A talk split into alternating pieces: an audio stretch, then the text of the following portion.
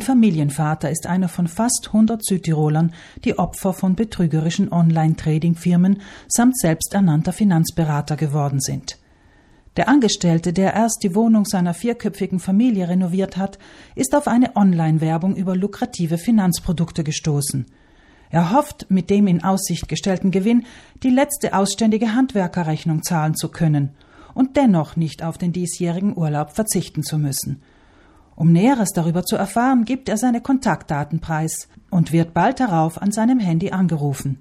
Der Anrufer gewinnt schnell das Vertrauen des 45-Jährigen und verspricht, das bereitgestellte Kapital in wenigen Wochen zu verdoppeln. Der Mann weiht zunächst seine Frau und seine Eltern ein, deren Zweifel und Warnungen lässt er aber nicht an sich heran. Einen Monat später muss sich das Opfer eingestehen, dass er nun drei Jahre lang seinen für die vermeintliche Investition aufgenommenen Kredit abzuzahlen hat. Er hat 20.000 Euro, die er gar nicht besessen hat, einem Betrüger anvertraut. Rebecca Berto vom Europäischen Verbraucherzentrum in Bozen kennt an die hundert solcher Fälle. Sie warnt vor der stets gleichen Masche und den letzthin steigenden Beträgen, welche die Opfer aufbringen. Dieses Geld wird aller Voraussicht nach gar nicht investiert, sondern landet direkt in der Tasche der Betrüger.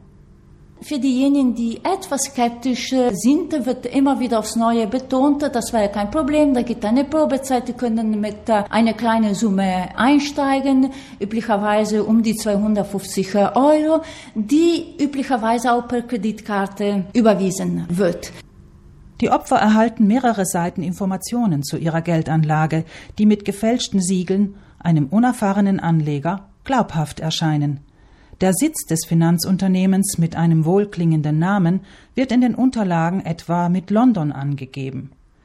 Die Opfer erhalten zudem Zugang zu ihrem Online-Trading-Konto, auf dem sie jederzeit den steigenden Wert ihrer vermeintlichen Investition überprüfen können. An die Möglichkeit, dass die App eine reine Farce ist und den Kontostand nur vorgaukelt, kommen sie gar nicht. Zu sehr fallen sie auf die Sympathiebekundungen und Komplimente der Anrufer herein. Erwartungsgemäß steigt zunächst der Wert der Probeinvestition, die per Kreditkarte getätigt wurde. Das Opfer fühlt sich so bestätigt. Die Überredungskünste des Anrufers bringen ihn schließlich dazu, der vermeintlichen Trading-Plattform noch mehr Geld anzuvertrauen, diesmal per Banküberweisung. Berto?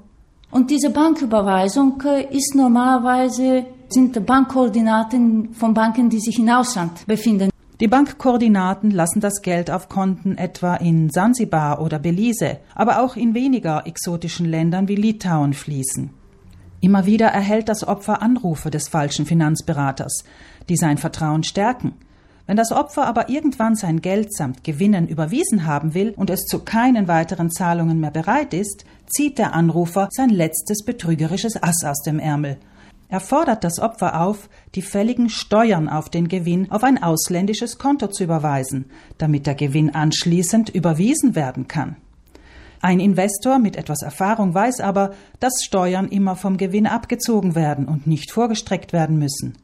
Noch perfider findet Berto den Fall, bei dem eine Frau aufgefordert wurde, eine vermeintliche Geldwäschesteuer zu zahlen, um an ihr Geld zu kommen.